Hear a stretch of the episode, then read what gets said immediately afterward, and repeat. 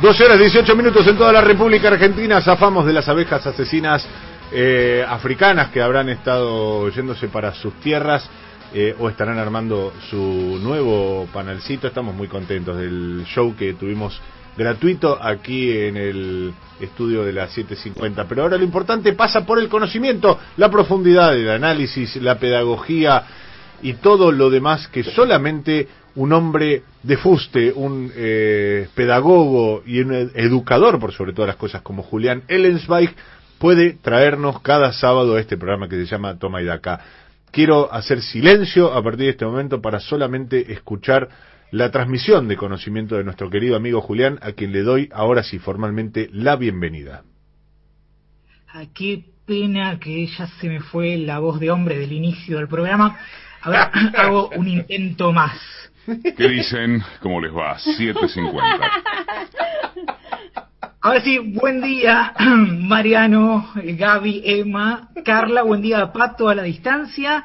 Y buen día a los leones y suricatas, a los tan calvos y a los de doble peluca de la siempre creciente comunidad Tomaidaca que sábado a sábado sigue apostando a la educación para combatir la barbarie que amenaza a la pobre patria mía.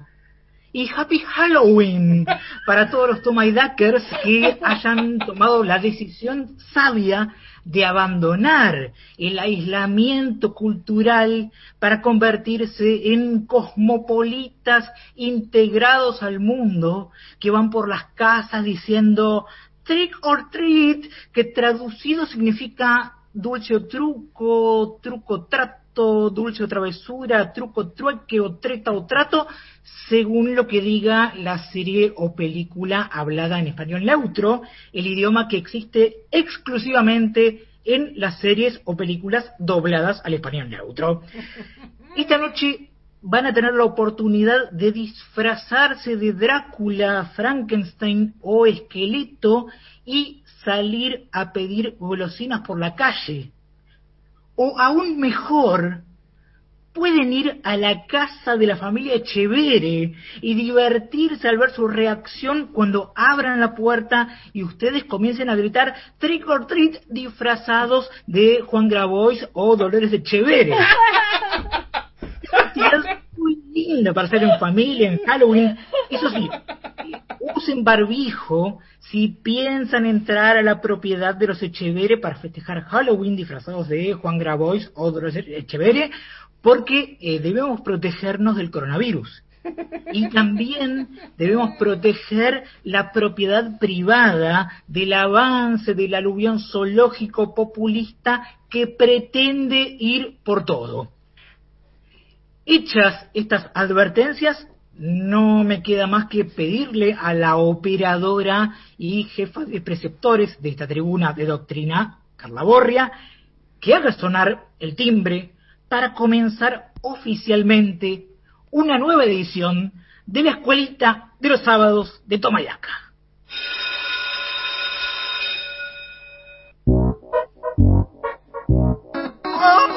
Hola chiques, ¿cómo Espero que ya estén preparándose para las vacaciones de verano, que ya falta menos.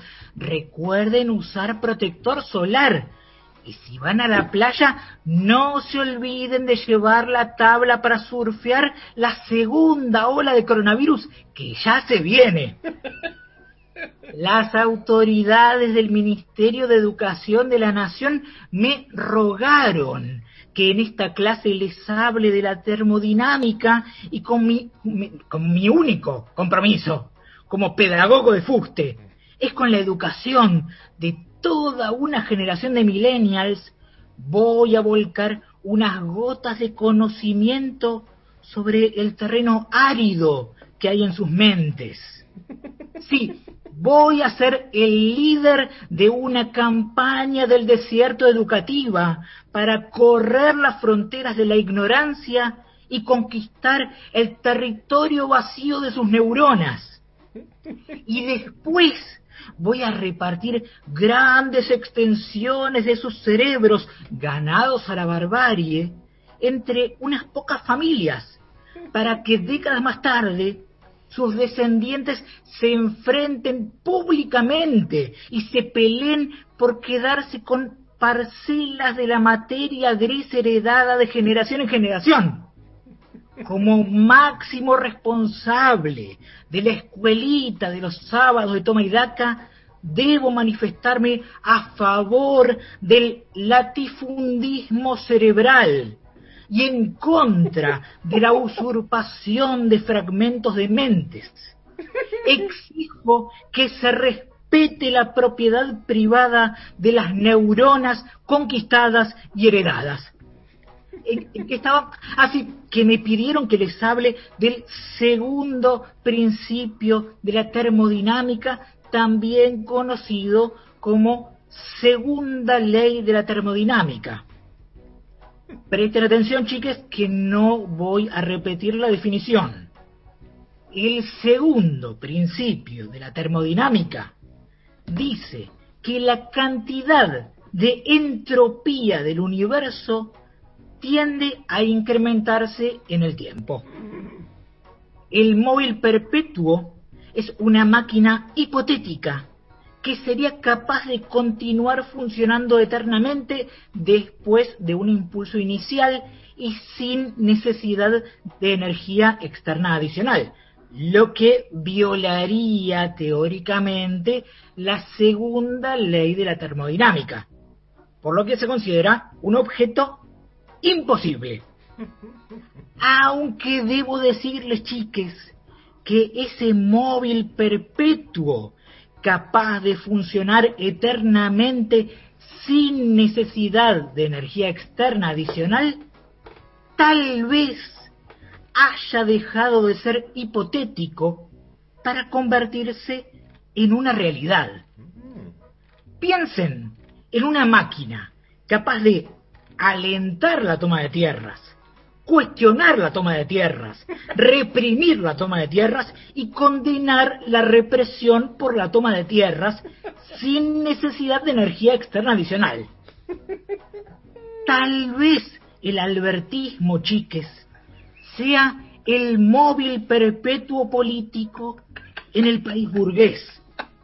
Existe la posibilidad de que en Argentina no se cumpla la segunda ley de termodinámica gracias a la puesta en marcha de la máquina que alienta, cuestiona, reprime y condena la represión en las tomas de tierras. La organización vence al tiempo y la política vence al segundo principio de la termodinámica.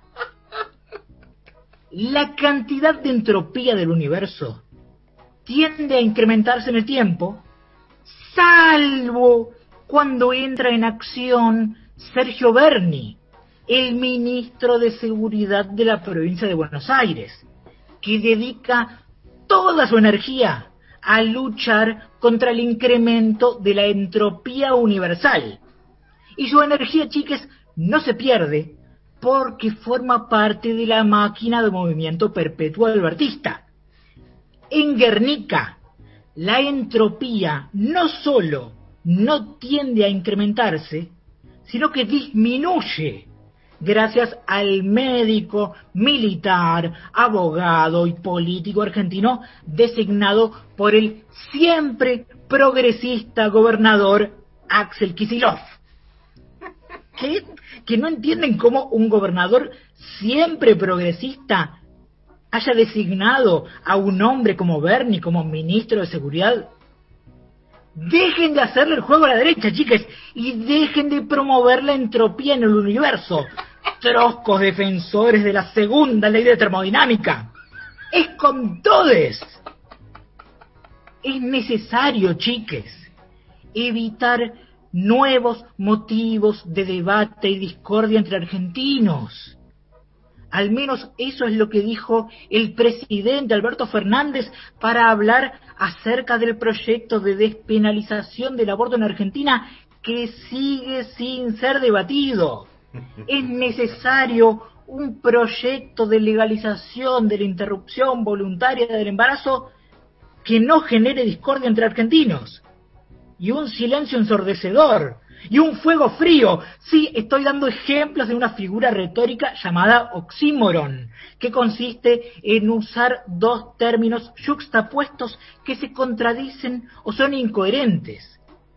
Un proyecto de legalización del aborto que no genere discordia es un muy buen ejemplo de oxímoron, chiques como decir quédate en casa mientras se participa en un acto multitudinario en plena pandemia de coronavirus. La expresión funcionarios que no funcionan que usó la vicepresidenta Cristina Fernández en la carta que publicó esta semana también puede servir como ejemplo de oxímoron. Estamos ante un movimiento nacional, popular, defensor, atacante de la propiedad privada y amante del oxímoron.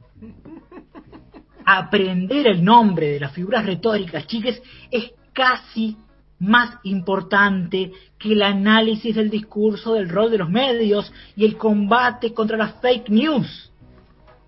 En un país con más de la mitad de la población en la pobreza o la indigencia, lo urgente es pensar desde dónde se dice lo que se dice, desde dónde se dice que se dice lo que se dice y todo analizar con detalle desde dónde se dice lo que se dice, que se dice, que se dice, que se dice lo que se dice, sobre lo que se dice, que se dice, que se dice, sobre lo que se dice, que se dice, que se dice, que se dice, sobre dónde, dónde, que se dice, dónde, que se dice, sobre lo que se dice.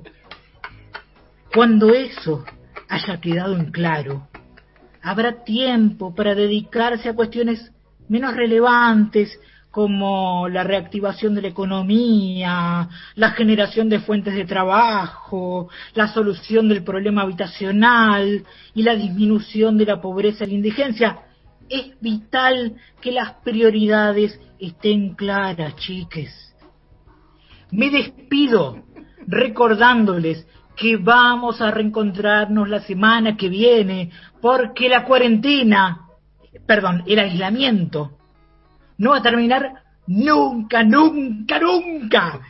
Como nunca, nunca, nunca hay que dejar de tomar partido por alguno de los bandos cuando hay un enfrentamiento en una familia de terratenientes por más que uno esté muy lejos de heredar, aunque sea una hectárea en un campo reseco.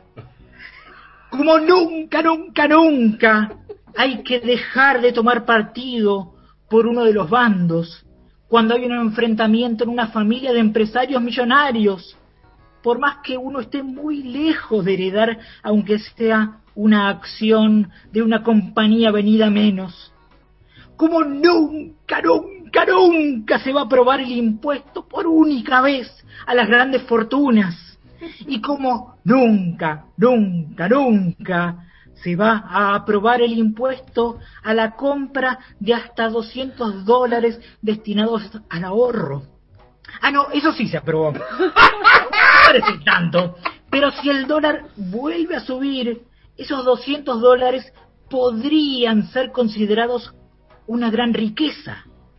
Y ahí sí que el impuesto será eliminado, porque permítanme repetirlo, el impuesto a las grandes riquezas, como la interrupción voluntaria del embarazo legal, nunca, nunca, nunca se va a aprobar. ¡Hasta la semana que viene!